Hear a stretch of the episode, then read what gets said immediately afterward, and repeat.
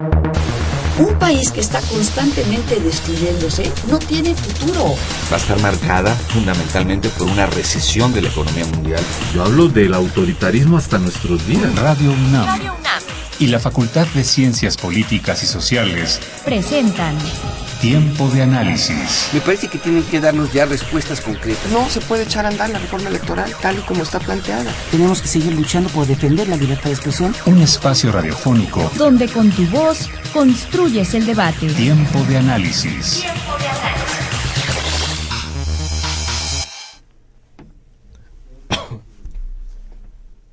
¿Qué tal amigos? ¿Cómo están? Muy buenas noches. Les saluda Napoleón Glockner. Bienvenidos a Tiempo de Análisis, programa de la Facultad de Ciencias Políticas y Sociales. Transmitimos a través de la frecuencia de amplitud modulada de Radio UNAM 860 y también pueden sintonizarnos vía internet www.radiounam.unam.mx.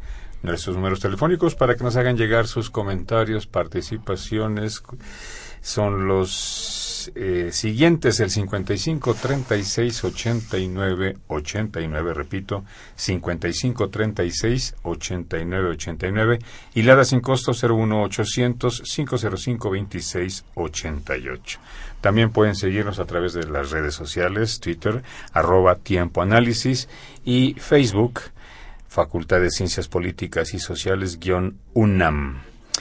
Bien, pues ahora, vísperas del proceso electoral del domingo 7 de junio, tenemos de invitado en esta ocasión al maestro Rodián Rangel Rivera, quien es profesor investigador del Centro de Estudios en Administración Pública. Muy buenas noches. Hola, ¿qué tal Napoleón? Muchas gracias por la invitación. Qué bueno que nos acompañas. Y bueno, pues vamos a hablar un poco sobre los pronósticos de estas elecciones intermedias del 2015. Con mucho gusto. Bueno, haciendo un pues repaso o síntesis eh, general en relación a lo que está viviendo el país en estos momentos, en esta contienda electoral. ¿Cuáles son los retos de estas próximas elecciones intermedias? Pues básicamente el reto para los partidos políticos actualmente me parece que radica en el sentido de la credibilidad que estos van a obtener en cuanto como resultado. Eh, me parece que en términos de eh, un análisis cualitativo sobre la calidad de la democracia en nuestro país actualmente y del proceso electoral, eh, los partidos políticos y los políticos están sujetos a un escrutinio bastante interesante dada la coyuntura en la que se viene gestando la elección del 2015 es una coyuntura bastante complicada en términos eh, económicos, en términos sociales, en términos políticos mismos. Y eh, esto ha abonado y ha generado un campo, eh, un caldo, vamos a llamarlo así, de escepticismo de la ciudadanía frente a los propios eh, partidos y los políticos en general. Por eso creo que uno de los retos fundamentales en este momento que están viviendo los partidos y el propio sistema electoral mexicano es esta cuota o dosis de credibilidad que pueda tener de los propios ciudadanos, ¿no? ¿Cómo lo medimos esto? Lo medimos en términos de la participación o no participación en, en, el proceso electoral por parte de los ciudadanos. Lo medimos también a partir del amplio debate que existe actualmente sobre por quién, eh, sobre cómo, perdón, y por quién votar. Y en este debate que se ha abierto sobre el famoso voto nulo, el voto de castigo, el voto informado, ¿no? Es muy peculiar, eh, me desde mi perspectiva, que hoy eh, no estamos debatiendo proyectos de los partidos políticos, sino estamos debatiendo en el ánimo de la sociedad eh, el, voto nulo, el voto de castigo. Estamos, eh, de cierta manera, trasladamos esta capacidad eh, racional de investigar las propuestas por castigar a los partidos a partir de distintas vías en cómo se puede ejercer el voto. De ahí que me parece que el primer punto es, eh, es esta vía o esta dosis de credibilidad a la cual están sujetos actualmente los partidos. Esto en relación, obviamente, con los partidos políticos, dada esta, pues digamos, desconfianza, ¿no? Por parte de la ciudadanía. Pero a nivel institucional, en relación con el INE, eh, esta pues máxima institución que está encargada de organizar toda la contienda y todo lo que implica, pues, el registro de los partidos, candidatos, sanciones, etcétera, etcétera, etcétera. Eh, ¿Cuál es la, digamos, eh, el diagnóstico que podríamos nosotros considerar o hacer, eh, grosso modo, en términos de lo que en el proceso electoral está jugando el INE? Mira, actualmente el INE lo que está jugando es la implementación de la reforma electoral del año pasado, reforma política electoral. Eh, me parece que ahí hay una parte de retroalimentación eh, que se va a generar a partir de los resultados mismos de la elección del domingo. Uno de los primeros temas eh, sin duda que están en, la agenda del INE es el tema de la fiscalización de los recursos que se están utilizando en las campañas políticas. Y a partir de los ejercicios eh, que haga el propio eh, Instituto Nacional Electoral y en los cuales tenga que sancionar a los partidos por rebase en los topes de campaña, por ejemplo, es que vamos a medir de cierta manera la efectividad del Instituto Nacional Electoral. Otro elemento también fundamental que se dio en la reforma eh, del año pasado es el tema de eh, la paridad de género y ver cómo vamos, eh, cómo va a acabar en este sentido, eh, por ejemplo, la representación en, el, en la Cámara de Diputados. Es decir, si vamos a lograr obtener 250 hombres y 250 mujeres, como sería una cuota de iguales, ¿no? Que se ve difícil. Eh, dado, eh, vamos a llamarlo así, los candados que se han puesto también eh, por, propio de los eh, por los propios partidos políticos, perdón. ¿no? Entonces, estos dos ejemplos nada más de lo que te quiero comentar en términos del INE te dan una, vamos a decir, una variable de eh, examen de aquellas propuestas que hoy ya son políticas en cuanto al diseño del sistema electoral y que van a estar medibles. ¿no? Eh, por ahí Barbosa, el coordinador de los senadores del PRD, decía que ya era necesaria hacer la reforma de la reforma después del proceso electoral, porque veían ya que hay una serie de huecos a partir, por ejemplo, de la conducta atípica del Partido Verde Ecologista eh, de México en este proceso electoral, ¿no? Entonces, uh -huh. eh, ahí hay ya elementos en los cuales vemos que van a empezar a salir cierto número de parches a la reforma electoral del año pasado, ¿no? Con tal de subsanar un poco la, la situación. Eh, ¿no? Lo que te iba a decir, parches necesarios en todo caso. Totalmente de acuerdo. Sí. Bueno, pues ya empezamos con la carrera contra el tiempo. Vamos a hacer una breve pausa, amigos. Gracias. Y regresamos. Esto es Tiempo de Análisis. En esta ocasión estamos hablando un poco sobre los pronósticos de las elecciones del 2015 a realizarse el próximo domingo, 7 de junio, elecciones intermedias. Nos acompaña Rodián Rangel Rivera. Regresamos. Políticas Invita. Conoce las actividades académicas y culturales de nuestra facultad. Cine, seminarios, conferencias, exposiciones, coloquios.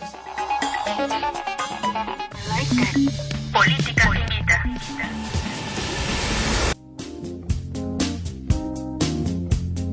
Hola, yo soy Jimena Lezama y esta semana Tiempo de Análisis y la Facultad de Ciencias Políticas y Sociales te invitan a que asistas a la exposición fotográfica Reflexa México.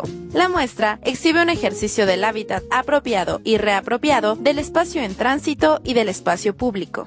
Estas fotografías son imágenes llenas de simbolismo de un México particular, cargado de características complejas e incluso contradictorias. Esta exposición colectiva reúne a Marcela Mijares López, Diego Prado Alonso y Fernando García Rojas, tres estudiantes de la Facultad de Ciencias Políticas y Sociales de la UNAM, congregados por el apasionante mundo de escribir con luz y la composición compleja de un contexto de mismas características. Es entonces donde la tradición, el trabajo y o explotación, las movilizaciones sociales y la muerte se plasman de manera gráfica en estas 24 composiciones. La exposición se podrá apreciar desde este mes de junio y hasta agosto en el nuevo jardín digital ubicado atrás del edificio A y enfrente del edificio F de la Facultad de Ciencias Políticas y Sociales en Ciudad Universitaria. La entrada es gratuita. Si tienes dudas, asiste a la coordinación de extensión universitaria ubicada en el edificio G de la facultad. Esto fue todo en Políticas Invita. Sigue con nosotros en un tiempo de análisis.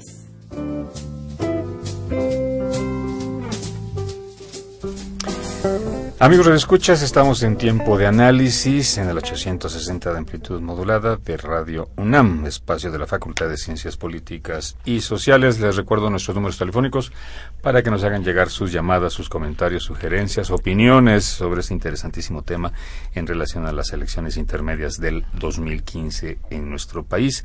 55 36 89 89, repito, 55 36 89 89 y la da sin costo 01800 505 26 88. Redes sociales de Twitter, arroba Tiempo Análisis y Facebook, Facultad de Ciencias Políticas y Sociales, guion UNAM. Nos acompaña en esta ocasión el maestro Rodián Rangel.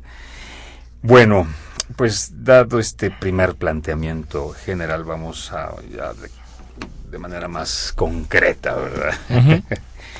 Eh, la ciudadanía como que le resta importancia a estas elecciones intermedias porque pues dicen, bueno, si no va a haber elecciones presidenciales, pues para qué me preocupo, para qué voy a votar, para qué eh, me comprometo, para si no voy a recibir mayor este bono, ¿verdad? De Soriana o de...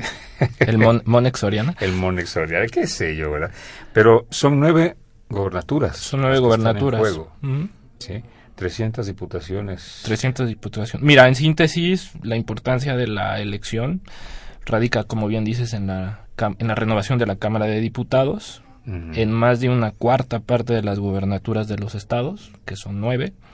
Casi la mitad de los municipios. La mitad más uno de los congresos locales a nivel nacional, es decir, 17 congresos locales renuevan. Y cerca del más allá, perdón, del 40% de los municipios del país. Esta es la importancia de la elección 2015. Solo te doy un dato. Para aprobar una reforma constitucional, uno de los mecanismos necesarios o de los candarios necesarios es justamente la mitad de los congresos más uno, que es el número de congresos que van a estar sujetos a elección este año, este domingo. Entonces, solo con este, este tipo de datos podemos eh, obtener o entender la importancia de la elección 2015. Entonces, eh, y todo lo que se juega más allá, por ejemplo, de una posible o de posibles y futuras reformas constitucionales. En términos de municipios, todo lo que se maneja en términos municipales, desde presupuestos, políticas públicas, proyectos de desarrollo y todo lo que va a implicar hacia eh, también ese es un tema fundamental hacia la elección presidencial del 2018.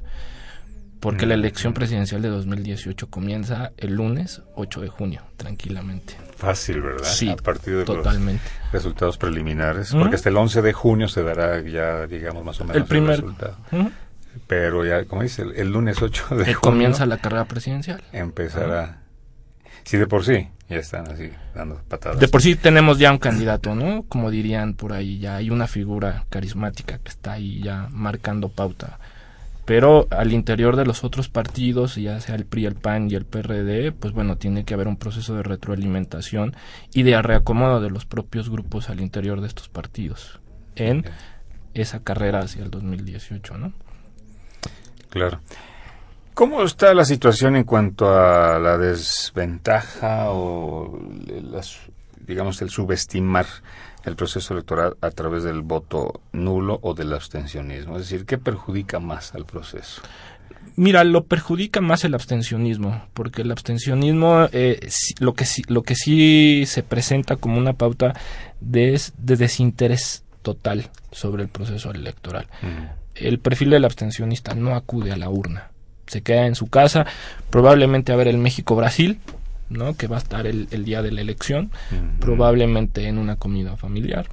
Es aquel que está desinteresado de la política, eh, digamos que le da flojera, por así decirlo.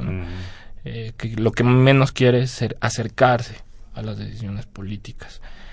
El votante, el perfil del votante nulo es un perfil eh, muy bien informado, que se presenta como un votante crítico, vamos a llamarlo así, eh, que castiga simbólicamente a los partidos políticos al no emitir un voto por alguno de ellos. Y eh, eh, justamente lo que tiene el, el, votante nulo es esa capacidad de movilizarse. ¿No? Eh, por ahí salía la semana pasada, comentábamos hace rato, eh, un pequeño trabajo a manera de aproximación que daba eh, la tendencia de que en el 2009 del 100% de los, de los votos nulos, un 65% eh, estaba colocado en un perfil de un voto nulo con conciencia. Y el resto, el 35%, que se presenta como un voto nulo accidental. Es decir, aquel que no sabe eh, o no supo emitir su voto y tachó dos opciones o cuestiones así de esta naturaleza, ¿no? Pero sí, evidentemente esto perjudica tanto uno como otro casos, digamos. eh, lo Per- que perjudica, sí, a los partidos minoritarios el voto Ajá. nulo. pueden el perder el registro. pueden perder el registro. Eh, recordemos que el umbral actualmente para eh, seguir con el con el registro es el 3% sobre la votación emitida.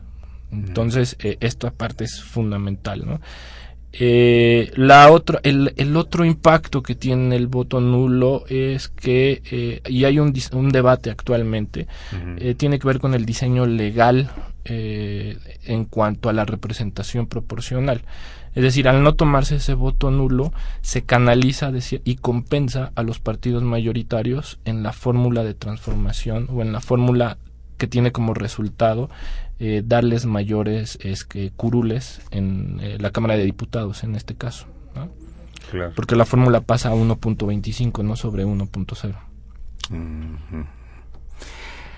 ¿Qué, qué opinas en relación a los hechos que se han dado, que han acontecido en estos últimos días en cuanto a la violencia que se ha dado en- por parte de eh, la CENTE en Oaxaca, Guerrero, el robo de urnas, el- etcétera, etcétera? Pero todavía no hay robo de urnas, ¿verdad? Esas son del domingo, pero bueno, el robo de boletas. De ¿no? boletas. Sí, sí. No, claro, esas de son del domingo. Las urnas. Ya me adelanté. Es que va a haber robo de urnas. Esa es la mapachería que sé. se espera, ¿no? Estás adelantando. Me estoy ¿no? adelantando. Sí.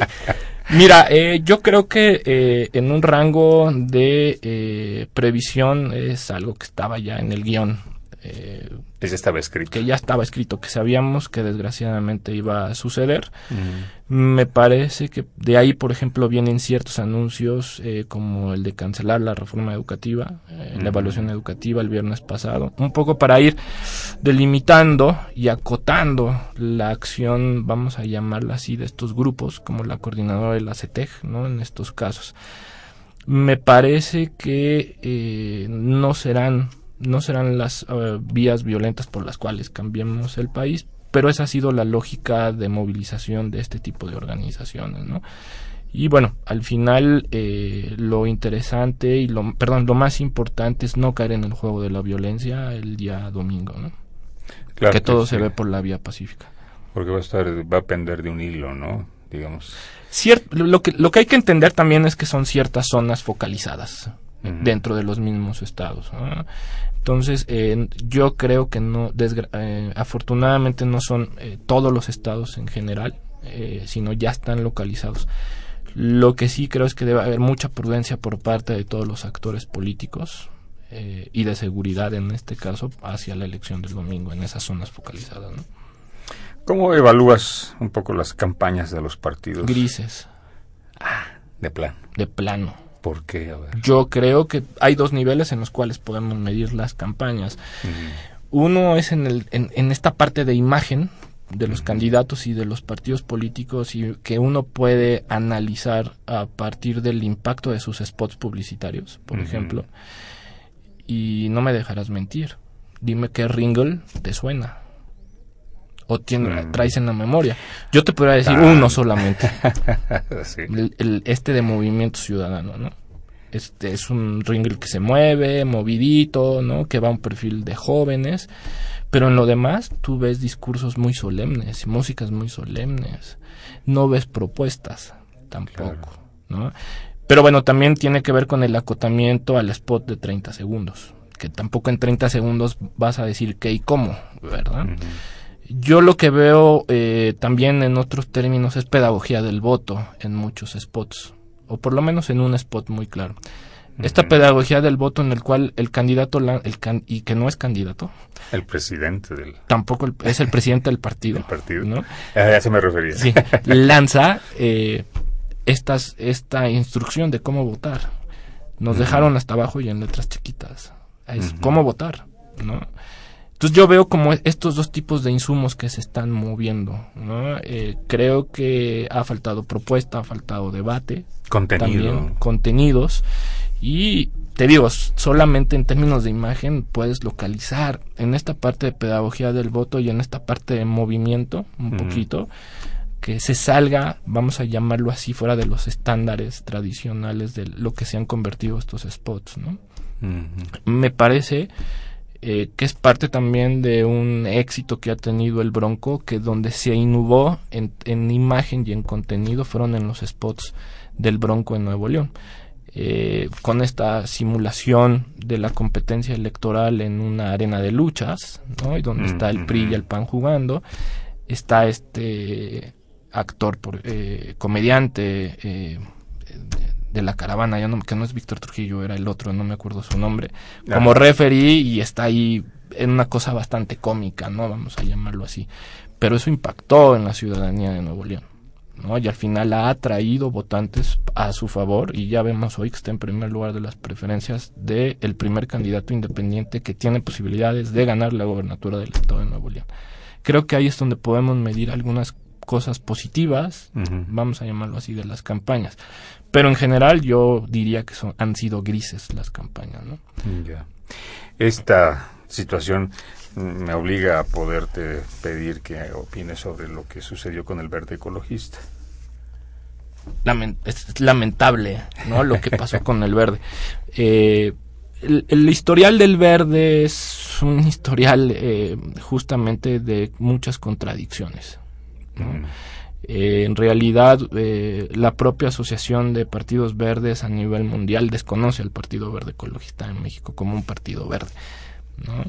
Eh, en general también esta lógica de campaña, de precampañas que asumió desde ir al cine y echarte 10 minutos de un spot, ¿no?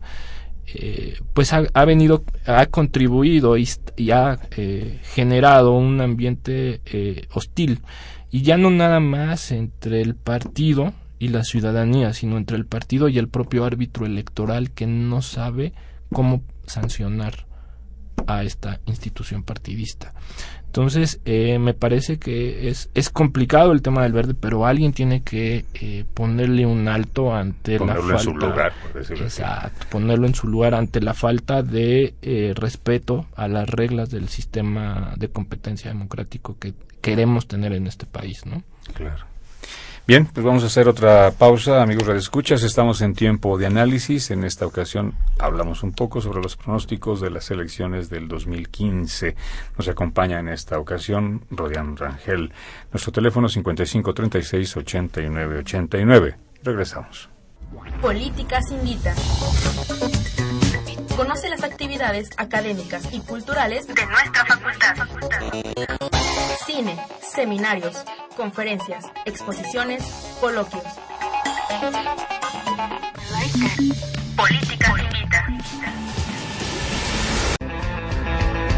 Hola, yo soy Jimena Lezama y esta semana Tiempo de Análisis y la Facultad de Ciencias Políticas y Sociales te invitan a que participes en el programa Tertulias 2015, que esta vez lleva por título Tu voto te vota a 24 horas de las elecciones del próximo 7 de junio y en plena veda electoral, el programa de tertulias abre un espacio en sábado para discutir, de último minuto, qué hacer el día de la jornada electoral. ¿Votar? ¿No votar? ¿O anular el voto? Acude a esta tertulia a expresar tus puntos de vista. Los ponentes serán Benjamín Arditi, investigador de teoría política, Carlos Brito, articulista de la temática del voto nulo, y Marat Bolaños, investigador del Instituto de Investigaciones Sociales de la UNAM. La cita para la tertulia es este sábado 6 de junio a las 12.30 horas en el nuevo Jardín Digital, ubicado atrás del edificio A y enfrente del edificio F de la Facultad de Ciencias Políticas y Sociales en Ciudad Universitaria. La entrada es gratuita. Si tienes dudas, consulta el cartel de la página de Facebook llamada Tertulia Sunam o bien asiste a la coordinación de extensión universitaria ubicada en el edificio G de la facultad. Eso fue todo en Políticas Invita. Sigue con nosotros en un tiempo de análisis. Esto es Tiempo de Análisis, amigos Radio Escuchas, 860 de AM de Radio UNAM. Nuestro teléfono 5536-8989 y la da sin costo 01800-505-2688. Nuestras redes sociales, Twitter, arroba Tiempo Análisis y Facebook, Facultad de Ciencias Políticas y Sociales guion UNAM. Hablamos sobre los pronósticos de las elecciones intermedias del próximo domingo 7 de junio de este año. Rodian, a ver, eh, en cuanto a lo que los dineros, ¿qué pasa con los dineros? En términos de lo que está costando esta campaña, digo, este proceso electoral actualmente. Yo escuchaba hace un par de días en la televisión que cada voto tiene un monto aproximado entre 4 o 5 mil pesos, ¿no? Depende, es que ahí va a depender... Si es gobernador o municipio. No, depende el porcentaje de participación. Ah, ok. Si, si, es los ochenta y tantos millones si votas, Si vota el 60%, el costo es menor que si vota el 40%. Claro. Es una cuestión de menudeo mayoreo también en términos de costo, ¿no? Por la inversión que se realiza para, para la realización de la elección, valga la redundancia. Pero un, monto total de lo que está lo que le está costando, lo que nos está costando a nivel económico. No tengo el este dato exacto. Yo lo que te puedo decir que el PRI por ejemplo, eh, tiene aproximadamente del presupuesto público que se le otorga aproximadamente un millón doscientos cincuenta mil pesos para realizar campañas en cada uno de los 300 distritos del país. Eh, y así va bajando. El PRI es el que tiene más presupuesto ahorita. ¿no? Eh, hay que ver también en términos de eh, que como son casillas únicas, también los costos ya son, son menores, ¿no? en, términos de la infraestructura. Pero eh, aquí el dato, por ejemplo, eh, si la memoria no me falla, eh, te pongo un caso. Moren, en esta parte, el PRI por distrito electoral tiene aproximadamente mil, un millón doscientos cincuenta mil pesos y un partido nuevo como Morena apenas llega a un rango de doscientos veinte mil pesos a partir del presupuesto público que se les ha dado. Yo soy de la idea de, y defiendo la idea del presupuesto público para las campañas. Porque sí. claro, porque al final el presupuesto público lo que hace es sí dar recursos, sí, y permite y posibilita que los partidos minoritarios tengan acceso a limitados recursos. Porque imagínate cómo sería la competencia si el presupuesto viniera de particulares. O sea, ¿quién invertiría en los partidos políticos? En los pequeños. En los pequeños o en los grandes. los grandes tienen sus alianzas con los, representantes del gran capital, empresarios. También, pero eso es importante verlo en términos de compensación, ¿no? Que se le van dando, eh, digamos, a los, a los partidos actualmente para que puedan sobrevivir. Lo que la gente critica es el actuar de los políticos. Lo que hacen una vez que llegan al poder y despilfarran el presupuesto público para cuestiones personales ¿no? o para usos personales. Eh, no para el ejército, digamos, no, eh, yo no hago la crítica de ese uso público en cuanto a la, la posibilidad de realizar elecciones, de instrumentarlas. ¿no? Aquí la crítica es frente a lo que hacen los políticos con esos recursos a la hora de estar en el poder. Y se abriría, digamos, este, la posibilidad en cuanto a la participación de inversiones privadas en las campañas electorales que eh, dinero no bien avenido tuviera que dinero formal y dinero informal vamos a llamarlo así no tranquilamente. Y lo otro también es las candidaturas independientes no afortunadamente si uno pudiera eh, analizar con calma el éxito, por ejemplo, del candidato independiente, el Bronco de Nuevo León, es porque está apoyado por un grupo empresarial bastante importante de Nuevo León, como mm. es esta distribuidora de refrescos a nivel mundial y como es un grupo periodístico también de, de la zona, ¿no? Entonces, eh, ahí se da esa posibilidad, por ejemplo, ¿no? De estos patrocinios. Pero, ¿y si no hubiera ese presupuesto público como lo pueden hacer afortunadamente hoy otro de los 21 de los 22 candidatos independientes que están jugando en la actual competencia electoral, ¿cómo le harían? Claro. Entonces, esa es, digamos, la gran aportación o la gran posibilidad que abre la, eh, la idea del presupuesto público para, el, para, la, competencia electoral. ¿Cómo se están preparando los partidos políticos para el próximo domingo?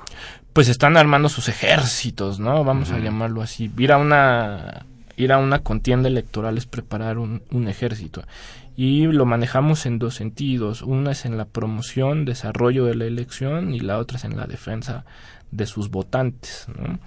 Eh, a esto que va, por ejemplo, el día de hoy el PRI anuncia que hay 300 abogados disponibles por, eh, para la elección del día domingo. Es decir, va a haber un abogado por distrito que va a estar al pendiente de anomalías, vamos a llamarlas así, ¿no? Eh, eso es en cuanto, por ejemplo, a defensa del voto. En cuanto a la promoción y desarrollo, pues es esta parte de operación política que todos los partidos políticos tienen que tener al final del día de la elección el checar que los intermediarios electorales estén funcionando, que estén operando políticamente, porque al final es una parte de la base eh, de la relación y del proceso de interacción político-electoral que existe. Y no solo en México, sino a nivel, a nivel mundial, ¿no? O sea, no, se puede negar esta parte operativa. Y eh, sin lugar a dudas, eh, el otro tema fundamental es pues preparar eh, observar lo que el de enfrente hace para poder atacarlo por las vías legales, ¿no? Y preparar conflictos o posibles conflictos postelectorales a partir de escenarios bastante competidos o cerrados en los resultados que tengamos la noche del domingo. ¿Qué hay con los observadores internacionales? Eh, hay declaraciones concretas de la, de la postura concreta de la OEA y sobre todo en relación a lo que se dio los acontecimientos provocados por la CENTE. En ese aspecto, ¿qué, garantía o qué se espera de los observadores internacionales? Pues como bien dice el título, los observadores solo observan, no tienen una capacidad de incidencia mayor que el eh, catalogar las conductas que se van presentando en la casilla electoral y solo en la casilla. Yo creo que la observación electoral en México está muy limitada. ¿no? Eh, digamos, tiene ciertos guiones sobre los cuales no se pueden mover los propios observadores. Meter, participar, incidir. Meter, participar, incidir. Y cuando digo esto es, por ejemplo, no pueden estar lejos del radio, de, de un radio determinado de la casilla. ¿no? Entonces, no pueden ir y, por ejemplo, caminar tres, cuatro, cinco cuadras, ¿no? Para ver, por ejemplo, dónde está el mapache funcionando. Entonces, es esta parte de la observación electoral que desgraciadamente en nuestro país ha sido limitada y no se ha ampliado profundamente. Ante esa misma limitación, eh, digamos, eso si inhibe, podría inhibir justamente situaciones o brotes de, violencia, no tiene nada que ver. No, no, no tiene nada que ver para mí. porque al final el observador lo único que haría en ese momento de violencia es retirarse. Y tomar nota. y tomar nota pero hasta ahí, nada más. Pero se queda en el hecho, no en la pregunta, ¿qué originó el, el hecho? Sí, no hay mayor. Él nada más describe el hecho, hasta ahí, punto. Investigación al respecto. Pero esa es la parte de la limitación. Entonces, justo es como uno de los apartados, yo creo que la futura reforma electoral tiene que trabajar. Darle también mayores capacidades a los observadores electorales. Te pongo un caso en específico. En el 2012, ni un observador electoral vio el reparto de tarjetas Oriana Monex. Ni uno. ni uno. Pero los reportes en YouTube, ¿no? Dicen y muestran que el lunes al siguiente de la elección la gente estaba comprando desaforadamente en Soriana. Entonces, esa es una de las limitaciones que tiene la observación electoral, que solo ve la casilla, solo ves el proceso y el hecho se, el hecho de la incidencia del voto se consuma antes del propio ejercicio electoral en el momento en que el votante o el cliente, vamos a llamarlo así en términos de clientelismo, acude con el intermediario o el patrocinador a recibir el beneficio. No, porque es que en ese sentido, bueno, pues sí, digamos, toda la parafernalia que se va a armar en términos de, de la observancia internacional también, pues sí. Es, es, muy limitada, la verdad. Mira, yo eh, creo que hay... Eh, y también, por ejemplo, a dónde van a colocar a los observadores electorales. ¿no? Y, por ejemplo, eh, Guerrero, eh, tú ves que hay una muy limitada observación electoral que querían mandar a Rigoberta Menchú, pero yo creo que después del escándalo que se hizo... Con, para un minuto de silencio. Para un minuto de silencio. Creo que no es lo más viable. Eh, y por seguridad misma no mandan a los observadores ahí. ¿Qué pasaría si mandas a los observadores en una especie de cordón de paz, ¿no? A ese tipo de zonas. Sí es arriesgado, pero también es una posibilidad política de calmar la situación en las zonas. Sí, porque situaciones que se han dado y que han trascendido a nivel internacional, como el caso de Ayotzinapa, evidentemente, digo esto, los ojos están puestos en, en, este Iguala. en Iguala. Y esos son tremendos y lamentables hechos, ¿no? Eh, y en ese caso, el, el, la forma en que el Estado mexicano ha tratado, por ejemplo, a los observadores de la Comisión Interamericana de Derechos Humanos, te da una, te da una muestra, ¿no? De, de cómo la observación internacional se ha quedado de una u otra forma relegada, ¿no? Ya. Tenemos una participación de Fernando López Leiva de Naucalpan del Estado de México. Dice, anular el voto nos parece una propuesta pacífica ante los abusos de los partidos políticos y la complacencia del INE con el Partido Verde. Tal cual, es una opción pacífica, es correcto. Pero no óptima. Mira, es que ya el, debate del voto nulo, si es óptima o no, ya me parece que está cayendo en, como en esta, en una zona gris, vamos a llamarlo así, en la cual eh, ni es bueno ni es malo, simplemente es. Sino todo lo contrario. Simplemente es. Anular es votar, vamos a dejarlo así. Y es una crítica simbólica a los partidos y a los políticos. Pero se queda solo en eso, se queda en una crítica simbólica. No hay, no hay otro margen de acción, de movilización, de repertorios. ¿Qué hay con el mito de que el voto nulo o el, abstencionismo este, le da más puntos al PRI?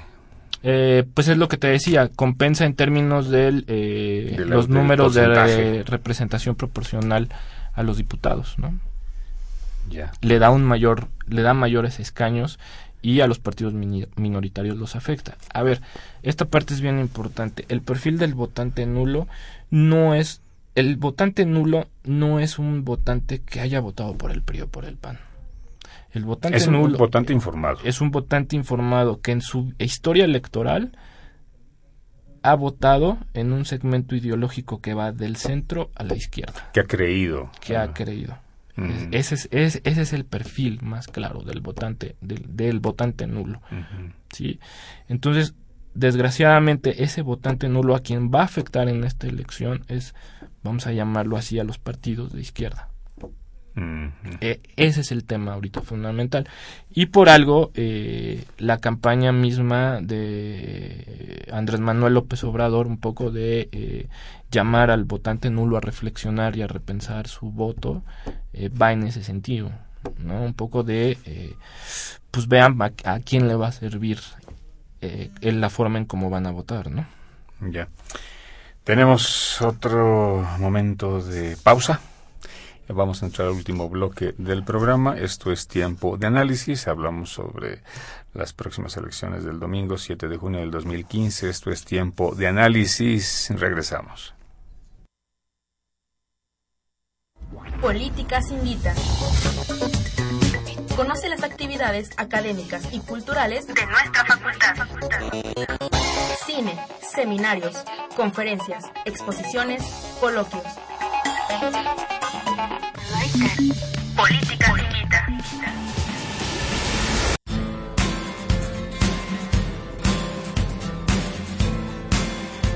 Hola, yo soy Jimena Lezama. Esta semana, tiempo de análisis. El Museo Universitario de Arte Contemporáneo, la Facultad de Ciencias Políticas y Sociales y la Filmoteca de la UNAM te invitan a que participes en la quinta edición del Concurso Nacional de Videoarte Universitario Visiones del Arte 2015 Hoy, el video se ha convertido en una herramienta al alcance de la mayoría, con la aparición de cámaras miniatura en dispositivos móviles y plataformas de distribución de videos caseros en medios electrónicos que han reformulado las condiciones de realización de video en la actualidad.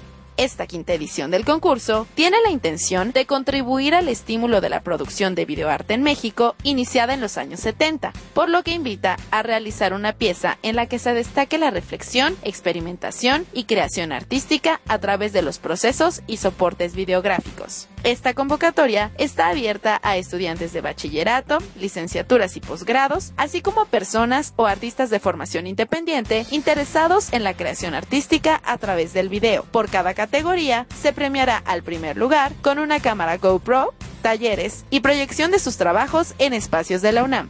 La fecha para inscribir tus trabajos es desde el 1 de junio y hasta el 30 de octubre del 2015. Consulta las bases y especificaciones del concurso en el cartel disponible en la página de la Facultad de Ciencias Políticas y Sociales, en el correo concurso.videoarte.moac.unam.mx o bien asiste a la coordinación de extensión universitaria ubicada en el edificio G de la facultad. Esto fue todo en Políticas Invita. Sigue con nosotros en un tiempo de análisis. Así es, amigos, amigas radioescuchas, regresamos a tiempo de análisis en Radio UNAM, frecuencia modulada 860. También pueden seguirnos vía internet www.radiounam.unam.mx o de manera directa con de propia voz al 55 36 89 89 y la da sin costo 01800 505 26 88. Entramos a la recta final del programa de hoy sobre los pronósticos de las elecciones del 2015. Nos acompaña Rodián Rangel, maestro de la Facultad de Ciencias Políticas y Sociales. Rodián, el ciudadano se pregunta por quién voy a votar, por el menos peor ¿Cuál es el pronóstico de esta situación? Pues mira, lo primero que tendríamos que plantear es que los ciudadanos no votaran por el menos peor, sino por el cual tienen mayores elementos para poder asignar su voto. Eh, yo creo ahí que es bien importante la idea de eh, apoyar todo tipo de iniciativas como las plataformas de voto informado que tenemos en la propia facultad o el 3 de 3 para que el ciudadano sepa por quién está votando. ¿No? Yo creo que eh, es muy fácil echarle la culpa a los partidos y a los políticos, pero también hay que hacerse responsables como ciudadanos de por quién se está y por quién se votó en el pasado. También el voto tiene varios usos, ¿sí? Eh, también el voto puede ser un voto de castigo en términos históricos. Entonces, así como fue el voto útil en el año 2000 con la elección de Vicente Fox, Entonces, hay que, hay que plantearnos esta capacidad y esta estrategia pragmática, vamos a llamarlo así, que tiene el voto. Porque al final si es un voto útil, si es un voto duro, vamos a llamarlo así también, pero también puede ser un voto de castigo hacia ciertos partidos políticos y hacia ciertos políticos en específico, ¿no? ¿Qué es lo que veo, eh, qué es lo que se ve en realidad en esta elección ya hacia, hacia el domingo y que un poco eh, nos lo dan las distintas casas encuestadoras eh, que, que han venido trabajando los números, ¿no? Bueno, primero, que el PRI recupera Sonora Mm. como una de las entidades. Actualmente la gobierna el PAN, pero eh, la, tendencia. electoral está marcando un cierre en el último momento en el cual existe la posibilidad de que recuperen Sonora. Gana Colima, Campeche y San Luis Potosí. Se queda con mayoría simple en la Cámara de Diputados, pero aquí lo importante es el juego satelital del Partido Verde Ecologista y el PANAL que le permitirían le permitirían, perdón, tener mayoría absoluta en el Congreso. Y por eso es importante la campaña que ha lanzado el Partido Verde Ecologista en términos de impacto y de atracción de mayores votantes. Eh, y, y este ataque voraz que vimos en, en, no 45 días, sino desde hace tres meses, ¿no? Eh, justamente lo que están buscando es el desliz tranquilamente de, el, de un perfil de votantes que como resultado final permita estas alianzas que le den mayoría en la Cámara de Diputados. Eh, la segunda opción, eh, el PAN. Eh, el PAN estaría tranquilamente en Baja California Sur y en Querétaro, según los, las tendencias. obtiene municipios muy importantes en, en el estado de Nuevo León Y en el caso del Distrito Federal me parece que se queda con la delegación, históricamente su delegación Benito Juárez, ¿no? Ese es la, el dato del PAN. El tercer lugar, el PRD conserva Guerrero y me parece que se lleva Michoacán. Pese a lo que ha sucedido, conserva Guerrero. Pese a lo que ha sucedido. Mira. Sí, sí, me parece que va a haber un cierre estruendoso en Guerrero y también me parece que Guerrero y Michoacán más allá del, de la elección, me parece que están pactados ya con la propia, con el propio gobierno federal de que sean para ellos. El caso de Michoacán con Silvano Aureoles eh, e-, es, es, es, muy característico. estás diciendo es delicado, pero ya está pactado con el gobierno sí, claro, federal. Claro. ¿Por qué? Porque el, el, caso de Guerrero, desgraciadamente, pues bueno, es, es una papa caliente y yo no creo que el gobierno federal quiera que esto quiera manejar un estado como, como este ahorita. Mejor dejárselo a quien lo ha que es que gobernado en estos en estos años. Y no hay que olvidar también que en Guerrero eh, su, último gobernador también se caracterizó por un perfil priista caciquil bastante interesante ¿no? el cuarto lugar. El cuarto lugar es Morena pero tiene la característica, el cuarto lugar a nivel nacional sería Morena, pero tiene la característica, a mi parecer, de que se va a colocar como la primera fuerza política en el Distrito Federal. En dos términos, en el término de eh, asambleístas en la Cámara eh, local y en término del número de ciudadanos que van a ser gobernados por este partido político. ¿Por qué? Porque estaría en este escenario la posibilidad de ganar por lo menos hoy ya eh, tres delegaciones que se están perfilando, ¿no? Iztapalapa, Cuauhtémoc y la delegación Tlalpan. Y por esto se debe evidentemente a la ruptura interna del PRD. En el Distrito Federal. En el DF, ¿no? Así es. Y me parece que es uno de los temas eh, más controversiales que va a arrojar la elección del próximo domingo, el Distrito Federal, ¿no? Porque al final es un reacomodo de los de la fuerza de izquierda y también lanza un voto de castigo sobre el jefe de gobierno actual, Miguel Ángel Mancera.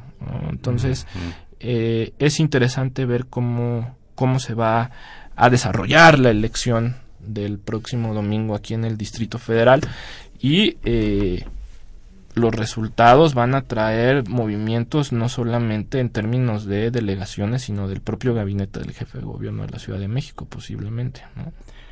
Sí, ¿Podría darse caso también de movimientos del gabinete federal? Sí, claro, totalmente. De hecho, ya se manejan por ahí varios rumores que a partir del eh, tercer informe de gobierno vendrían cambios, sustanciales. Empezando por el presidente. Claro. ¿Por qué? Porque, eh, porque hay que recordar que la elección intermedia también es un mecanismo de evaluación de del gobierno a nivel nacional. Entonces, y si quieren preparar la elección del 2018, también tienen que lanzar una campaña de despegue vamos a llamarlo así, de autocrítica y despegue hacia el propio proceso electoral del 2018. Y tienen que haber cambios fundamentales, ¿no? Claro.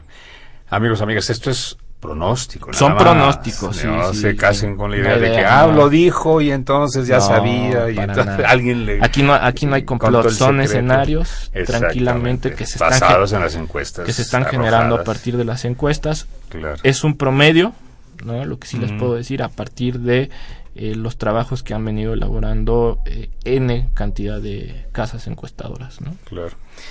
Justamente en cuanto a la situación del DF, Rafael Robledo, de la delegación Benito Juárez, dice, ¿quién creen que gane en el DF, el PRI, el PRD o Morena? ¿En, el DF o en Benito Juárez? En, el Benito Juárez el PAN. sí, no. En el, en el DF pregunté en general. En el, en, el, en el DF va a ser Morena, PRD, el primero y segundo lugar, tranquilamente. Angélica Sánchez de Coyoacán dice, y esto es otro, una situación que se venía, ya sabes, el rumor, ¿no? ¿En qué caso se puede anular la votación? Fíjate que es interesante. Tendría que haber eh, una cuestión. Rebasen los topes de campaña. Y eh, si la memoria no me falla, eh, tiene que presentarse una serie de conflictos en más del 20% de las casillas de, este caso, robo de urnas, sí, pero tiene que haber más del 20%. Más del 20% de las Para que se puedan anular las elecciones, ¿no? Ya, y convocar unas nuevas. Se convocan unas nuevas, ¿no? Acuérdense que eh, tenemos nueve elecciones y un mes y medio después tenemos elecciones en Chiapas también, elecciones locales. Entonces hay posibilidades de, de en esa agenda de un mes y medio después poder convocar a elecciones en aquellos lugares en los cuales se, se dé la posibilidad de anulación de una elección. ¿no? Se recorrería y se modificaría la agenda electoral, obviamente. Tendría que Pero lo, lo, importante, te digo, radica justamente en eh, vencer el abstencionismo y que los votantes nulos elijan eh, partidos políticos o políticos eh, hay que acordarnos de un última de un último caso la posibilidad de el voto diferenciado. Hay lugares donde uno puede anular pero hay eh, espacios en los cuales también puedes perfilar un candidato determinado un partido determinado no una reflexión de 30 segundos para concluir. Es importante, me parece, el, que los ciudadanos estén informados de quiénes son sus candidatos, las plataformas, y que más allá de la crítica eh, constructiva que se está lanzando a eh, los partidos y a los políticos, eh, es momento, me parece, también de, de castigarlos a ellos en términos del voto diferenciado, del voto razonado y del voto informado. Claudian, muchísimas gracias por acompañarnos. Al contrario, ustedes y muchas gracias. Ya nos veremos en otra emisión. En la cafetería de la facultad. También. gracias.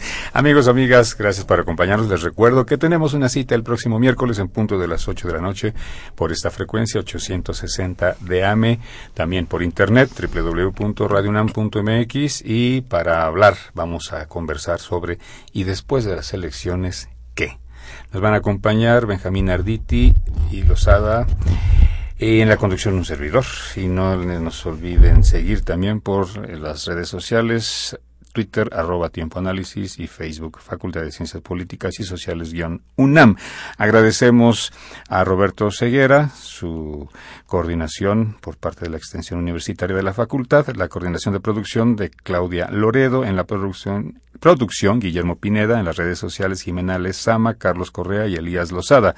En la cabina de operación, Humberto Sánchez Castrejón. Muchas gracias, amigo. Y en la continuidad, Gustavo López. Se despide ustedes, Napoleón Glockner. Que tengan muy buena noche. Esto fue Tiempo de Análisis. Tiempo de Análisis. Una coproducción de Radio UNAM y la Coordinación de Extensión Universitaria de la Facultad de Ciencias Políticas y Sociales.